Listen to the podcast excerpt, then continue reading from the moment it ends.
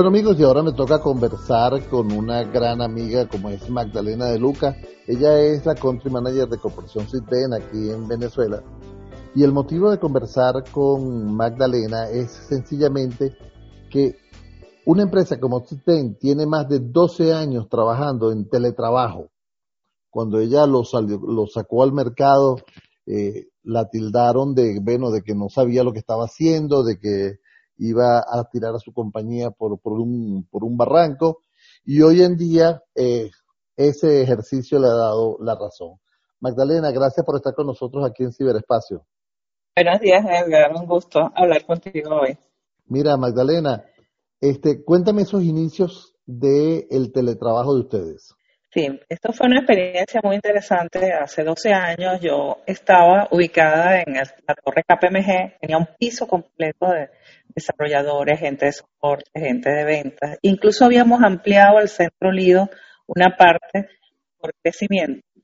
Y yo empecé a, visualizar el crecimiento hacia otros países y yo entendía que definitivamente eh, no iba a poder crecer físicamente partes donde yo quería empezar operaciones. Y eh, un día amanecí con la idea de que me iba a teletrabajo.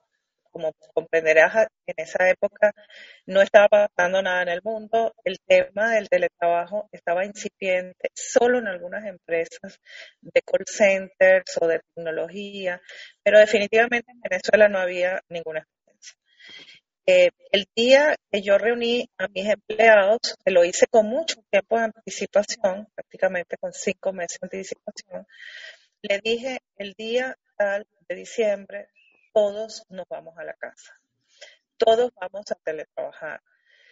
Y ese día, pues mis empleados lo vieron así como que esto va a pasar dentro de mucho tiempo, eh, definitivamente eh, esto no va a ser verdad. Y eh, aunque no lo crean, la mayor resistencia estaba en las mujeres, así como diciendo, no, yo a la casa no quiero regresar.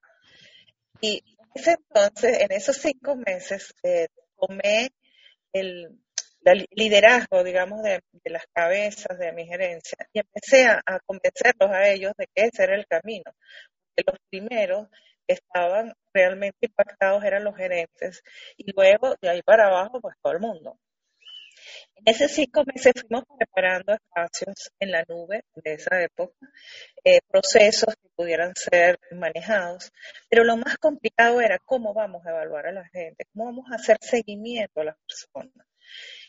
Mi respuesta en una de las reuniones fue muy clara. Nuestra gente no trabaja por horarios, nosotros no tenemos ese problema. O sea, nuestra gente tiene que trabajar por objetivos. Y ese fue, digamos, el tip en el cual trabajamos. Entonces, después es cómo mides los objetivos, cómo los defines, quién pone el tiempo, a qué hora va a trabajar la gente. Y yo volvía y les decía, no me importa la hora que lo haga, siempre y cuando cumplen los objetivos. Personas que trabajan de noche, trabajan de día. Y en ese periodo fue interesante porque eh, lo logramos, logramos armar la estructura, logramos a nivel de liderazgo manejar la situación y el día que yo dije llegó el punto de quiebre. Y ahí fue súper interesante lo que pasó. Mira, Magdalena, eh, una de las cosas que se plantea en el teletrabajo, se habla justamente de cuál es la participación de la empresa. Cuando tú los envías a la casa, a trabajar desde la casa, la compañía les da todos los recursos para que trabajen desde la casa, o sea, eh, computadora, acceso a internet, todo eso. Ellos tienen, ellos tienen computadoras, o sea, obviamente se van a su casa. Incluso en ese entonces, el, día que llegó el día cero, llegaron camiones para llevarse a los escritorios. O sea, el que quería su silla y escritorio, incluso esto se llevaron definitivamente la idea era desmantelar completamente una operación. Eh, ¿Qué hacemos nosotros? La gente tiene su eh, remuneración fija, hay, eh, digamos, por objetivos cumplidos en tiempo o no en tiempo hay aceleradores, pero sí le damos, aparte de eso, bueno, el, el tema de infraestructura de equipos. La conectividad, en este caso, está basada en una asignación por teletrabajo. Porque muchas personas tienen planes distintos dependiendo de dónde vivan, ¿ok? Eh, y algunas personas muy, muy claves también tienen eh, redundancia, digamos, no solo en contratar un servicio, sino en comprar PowerPoint, manejarlo. La idea es garantizar que todo el mundo pueda teletrabajar. En Venezuela tenemos unas limitantes importantes y hay zonas incluso de Caracas y del interior donde no hay forma ni que pongas el powerbank. Entonces, eh, ahí las personas han escogido, incluso personas que están en Valencia, en Barquisimeto, gente incluso en, en Apure, hablando de Venezuela, es decir, bueno, hablamos eso a los otros países, es exactamente el mismo tema, pues esas personas escogen y buscan el lugar para teletrabajar, no necesariamente desde su casa, pero sí puede ser en algún lugar cercano donde eh, ellos quieren la conexión. Y en ese caso eh, se conectan, van en el momento que quieren conectarse, porque no es 100% del trabajo es conexión. Hay desarrollos, hay trabajo eh, de escritorio, digamos, que no necesariamente requiere la conexión el 100% del tiempo. Entonces, cada quien ha buscado. Yo tengo una persona en San Antonio del Táchira, que incluso ella tiene como tres o cuatro sitios de contingencia eh, donde ella busca la conexión y ella está operando hoy día las eh, campañas eh, de mercadeo de una empresa súper importante en Perú. Lo hacemos desde Venezuela. Esa muchacha ha tenido conectividad todo el tiempo, porque no es un problema solo de la empresa no pueden encerrarse en su casa decir no tengo internet, no tengo, no tengo, no tengo. esto es un trabajo conjunto donde ambos tenemos un compromiso y nosotros hemos abierto el espacio a que tanto nosotros como la persona busquemos la solución para que todo el mundo tenga continuidad en sus vidas, en su trabajo y, eso es muy importante.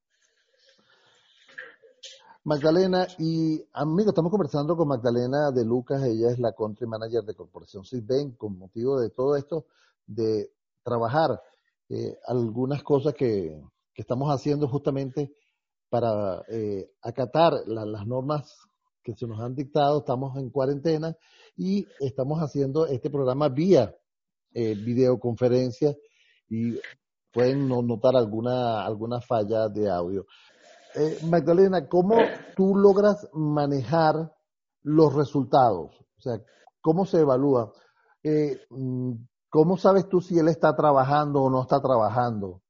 Si usa las horas de trabajo o no usa las horas de, trabajo. Cuando tú evalúas por objetivos, realmente el punto de las horas que igualmente eh, toda mi organización está montada con PMO en proyectos, hay cualquier cantidad de herramientas en las cuales ellos están reportando información. El objetivo es un tema de cumplimiento, o sea, las horas es un referencial para poder hacer estimados a, a, proyectos o a contrataciones, ¿ok? Pero digamos que desde el punto de vista de la persona, eh, lo que estamos esperando es que nos entreguen el resultado o le entreguen al cliente el resultado que se necesita. Porque yo no remunero horas, ¿ok? Eso es importante. Ni remunero tampoco objetivos.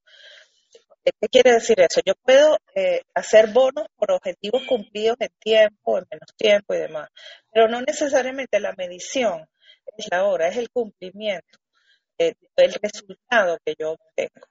El tiempo es importante los estimados hacia un cliente de proyectos, de costos, tienen que estar basados, por supuesto, en horas y personas. Pero desde el punto de vista del personal, el seguimiento es a la entrega. Que realmente lo que me está entregando es a tiempo, es de calidad, es probable y cada, en cada etapa de los proyectos o de un soporte o de un servicio hay puntos de medición diferentes. El, eh, cuando yo empecé a trabajar en esto, esa pregunta que tú me estás haciendo, eh, es lo que me decían los otros empresarios que no entendían este modelo. Me decían, ¿cómo sabes tú que a las 8 de la mañana la persona está ahí trabajando? O sea, ese no es mi problema, a menos que sea un centro de soporte que tiene que estar 24 por 7 eh, activo y siempre tiene que haber alguien atendiendo. ¿Por qué? Porque la persona puede usar su tiempo de las 24 horas del día y, hacer sus objetivos.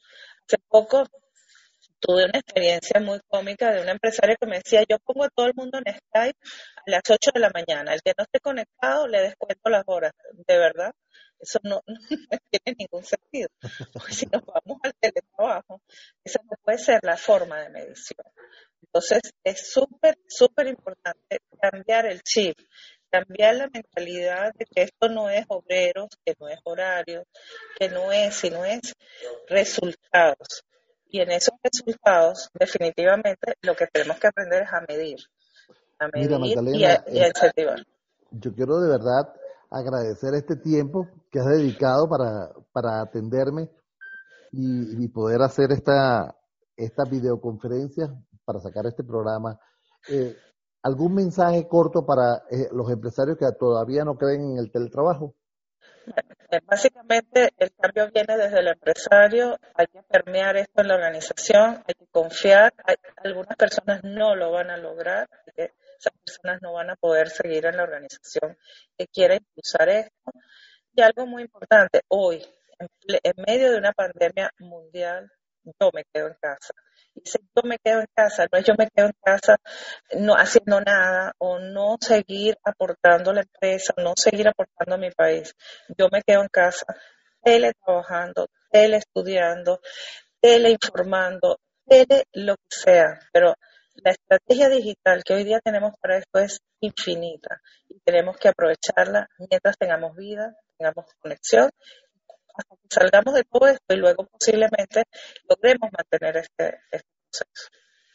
Wow, Magdalena, interesantísimo, de verdad que sí, este, es algo que, les agarró todo el mundo desprovisto y que e, era una herramienta que todos teníamos a la mano y no la queríamos usar. Es así. Incluso en las principales instituciones de educación, nosotros estamos corriendo desde la semana pasada para habilitar la mayor cantidad de aulas virtuales a través de Blackboard. Eh, hemos impulsado muchísimo el tema de e-learning. Muchas instituciones tampoco creían en eso y ahora están en una semana queriendo acelerar y poner a todo el mundo en línea. Eh, yo, es lo que te digo, eh, la zona de confort es lo peor que le puede pasar a veces a la gente. Las crisis generan ideas, oportunidades, pero lo que sí tiene que ver es continuidad del mundo, o sea, de verdad. Y todos queremos seguir vivos y seguir eh, haciendo lo mejor. Gracias Magdalena por este tiempo que me has dado. Este, de verdad agradezco. Ha sido Magdalena de Luca, Country Manager de Corporación Sitben aquí en Venezuela, hablando sobre teletrabajo. Hacemos una pausa y enseguida estamos con ustedes.